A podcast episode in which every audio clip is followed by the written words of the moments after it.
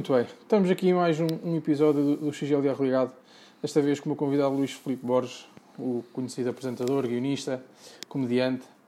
Uh, e Luís, eu tenho aqui uma pergunta que um, um ouvinte mandou, que foi... Vamos a isso. De onde é que veio o nome Revolta dos Pastéis de Nata? Ah, que fixe! Deve ser um gajo da minha geração. um, já tem uns aninhos o programa. Eu tinha 26 ou 27 quando comecei. O nome, um, nós queríamos na altura, queríamos que o título tivesse duas coisas uh, obrigatórias. Uma era que desse nas vistas, que fosse sugestivo, exatamente. E outro, tinha que ter um elemento português qualquer, porque o, o programa ia ser uh, uh, sempre com um tema genérico e esse tema era sempre relacionado com Portugal. A educação em Portugal, a justiça em Portugal, o desporto em Portugal, por aí fora. E um, como éramos todos, todos os membros daquela equipa, eu, o Gel, o Pedro Fernandes, etc., éramos todos virgens em televisão, ninguém nos conhecia de lado nenhum, era, pá, era importante ter um título que, que desse nas vistas. Nossa atenção. E sei que chegámos à palavra revolta relativamente cedo, porque hum, gostávamos da palavra e depois eu, eu usava boina e tinha aquela ligação Che Guevara, não sei o quê, portanto a, a palavra fazia aí um pandanzinho. Uh, mas andou-se para trás e para a frente com galos de Barcelos e, e chegou a estar a alheira em cima da mesa. A alheira era uma hipótese. Aliás, o título de trabalho do projeto era O Segredo da Alheira, uh, que era pá, visualmente corrias o risco de ter um logotipo que era um cagalhão, basicamente. e eu tive que explicar isso ao nosso produtor. Que claro, era uma boa opção. E, exato, o gajo era espanhol e eu tive mesmo que dizer, Hermano, eu acho que se calhar é porque pronto, não és de cá. Mas é Não que quando nós pensamos no alheira ou vemos uma alheira, a associação imediata é cocó. E como é que surge o pastel de nata? Um belo dia estamos a almoçar o núcleo duro do programa enquanto estávamos a preparar o nosso primeiro e, hum, e alguém pediu um pastel de nata de sobremesa. E eu comentei. Não sei se vocês sabem, mas o pastel de nata é um. Em Inglaterra, por exemplo, chama-se Portuguese Pie. Em muitos sítios, pá, é um símbolo português. E, para mal dos meus pecados, o, acho que foi o espanhol disse: Então já está, então já está, então é isso, a revolta dos pastéis de nata. E eu, na altura, de- detestei o nome, mas depois, citando aquele velhíssimo slogan que o Fernando Pessoa escreveu para a Coca-Cola. Primeiro estranha-se, mas depois entranha-se. No início realmente achava, tinha lidava mal. Olha, no telefone a tocar. Até lá. Com a pessoa com quem eu vou casar, já agora, vou atender rápido. Estou, estou. Estou, olha, eu estou a gravar um podcast. Posso ligar quando acabar? Veja. Ahm, mas pronto, estranhei no início, mas depois eh, habituei-me e, e ganhei até um carinho. Aqu- Aquilo era, era um programa, na altura, se calhar um pouco inovador, ou, ou novidade no, no pós-ecrãs que as pessoas estavam Sim, habituadas. sim, para, para Portugal. Como é que foi a sim. reação? A reação foi, foi ótima. O, a Revolta dos Pastéis Nata tornou-se rapidamente o programa mais visto da RTP2, que na altura era um canal. Um pouco a audiência, de uma forma geral, não? Bom, quem, quem dera a RTP2 hoje ter a audiência que tinha na na altura. altura. Ah, ok, ok. Claro que, era, claro que era o quarto canal, não é? Sim. muito distante da 1, da, da SIC e da TVI, mas hoje em dia a 2 é ti- tipo o décimo, décimo primeiro, portanto. ahm, teve uma recepção muito, muito boa e, de certa forma, eh, o 5 para a meia-noite acaba por ser um, um herdeiro direto. Depois eu ia perguntar isso, se há uma ligação uh, um com o outro. É, é um bocado como hum, o Neil Young, que é o, o considerado o avô do grunge. Se o, se o, se o 5 para a meia-noite fosse, fossem os Alice in Chains o, o, ou os Pearl Jam, o, o, o, 5 pa- o- a revolta foi, foi o avôzinho. Te- Tens algum sketch favorito da Revolta? Opa, o, o machista gay do Gel. Eu ia referir esse também. Adoro, adoro, adoro, adoro. Ainda recentemente estava a rever e foi. Aliás, eh, foi um ótimo laboratório para o Gel, foi onde ele começou a desenvolver personagens. Além disso, também era o nosso DJ em estúdio, mas obviamente onde ele brilhava era na- nos vídeos. Muito bem. Olha, vou, vou, vou passar aqui para o, para o 5 para a meia-noite, onde tínhamos referido. Ah, não estou a, pergun- a perguntar, eh, fazer perguntas sobre, sobre a tua altura, porque isso toda a gente se calhar viu e sabe e tem, tem, tem bem vivo na memória. Mas queria te perguntar hum, como é que tu vês a evolução do 5, desde o 2 até, até ao, ao presente? Acho que é um programa que passou por eh, já, basicamente já passou por todas as fases, incluindo uma fase, na minha opinião, terrível, que é quando o programa passa para, para a RTP pela primeira vez, hoje permanece na RTP, mas quando vai quando passa para a RTP no sentido em que quando passa a ser feito lá dentro, okay. porque durante a esmagadora maioria do tempo o 5 era uma produção externa, era obviamente para a RTP, primeiro para a 2 e depois para a 1, mas era feito na Valentino Carvalho e portanto tinha uma equipa própria, uh, não trabalhava com a função pública e a função pública okay. tem coisas bastante boas e más. Pois, tem coisas boas e tem coisas más, e, sem dúvida. Um, e quando o programa passa a ser feito na RTP, é aquela fase em que a Marta Crawford, coitadinha, que não tem culpa nenhuma, de certeza que ela não apontou uma pistola à cabeça de ninguém, mas a Marta Crawford é escolhida para apresentar o, um dos dias do 5, que é, acho é uma coisa, enfim, faz tanto sentido como, sei lá, o Presidente Marcelo fazer o Quem Quer Ser Milionário. um, e, e além disso, o, o cenário é terrível, parecia um programa diurno completamente de veterinária. Longe do, do registro sido Completamente longe, exatamente. Inclusivamente, em muitos dias, com muita regularidade, perdeu-se o, o facto de ser em direto, que o programa pois, começou a ser gravado. gravado demasiadas vezes. Eu acho que essa fase foi, foi péssima.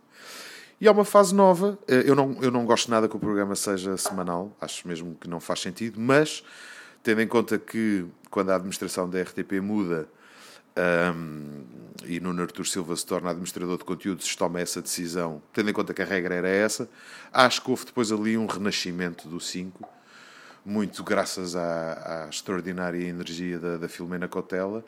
Um, há um renascimento, o cenário muda, volta a ser uma coisa fixe, o programa passa a ser semanal, mas pelo menos tem uma apresentadora completamente apaixonada Por, pelo que faz e, e, e, depois há ali uma renovação de equipa dentro dessa lógica semanal em que o programa, apesar de ser só uma vez por semana, tem uma hora e meia, e depois entram, entra a Beatriz Gosta, entra a Beleia, entra, entram Miguel. rubricas, o, o, Miguel Rocha, que, que, sempre foi da equipa do Pedro Fernandes, e, e, o programa recupera bastante do seu, do seu espírito. Continua a achar que fazia sentido ser cinco vezes por semana, mesmo que, e sobretudo, se os apresentadores fossem rodando sempre, porque acho que isso faz todo sentido. Uh, eu, na altura que cada um tinha a sua maneira de ser. Sim, sim. Nós, eu chegava a dizer que preferia alguns dias e não preferia outros. Exato, e, eu por acaso ia mesmo dizer isso. Acho que o programa tinha essa grande riqueza que é se não gostasses num dia, provavelmente gostavas no dia a seguir. Um, mas pronto, acho que tendo em conta as novas premissas que foram dadas ao programa, ser uma vez por semana, ter uma duração maior, acho que a Mena e a equipa que lá está têm, têm, têm contribuído muito para um renascimento. Chegaram a uma nova geração de pessoas, isso nota-se no Facebook, onde voltou a haver hype e voltou a haver vídeos virais no último, nos últimos dois anos, vá, um ano e meio. O Eduardo Madeira é uma mais-valia em qualquer projeto. E... Hum, Esta questão do casting, achas que vai ser eh, um ponto positivo? Eu acho que sim, eu, eu acho que sim. Eh, a adesão foi, tanto quanto sei, ótima, não é?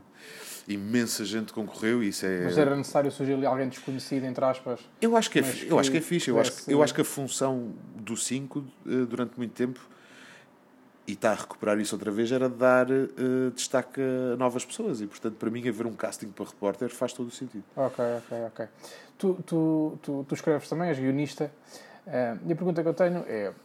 Há pessoas que dizem que escrevem por inspiração, num certo momento do dia. Uhum. Há quem diga que, que levante mais novo e até às 7, aquele, aquele horário que seria normal de trabalho, estou a escrever.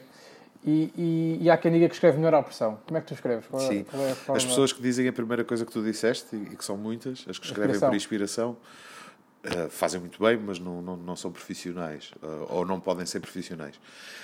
Um, por, por, uma razão muito simples. Uh, inspiração é uma coisa muito, muito, muito irregular. Nem sequer eh, se desse para apontar, se a inspiração fosse tipo, sei lá, o período, pronto, sabes que vai acontecer X dias por mês.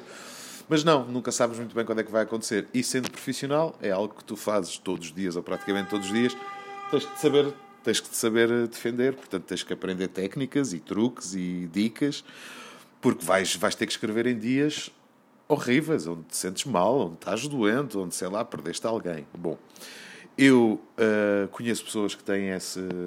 que fazem como o segundo grupo de pessoas que tu falaste, que escrevem. Uh, sei lá, das 9 às 6. Uh, eu sou.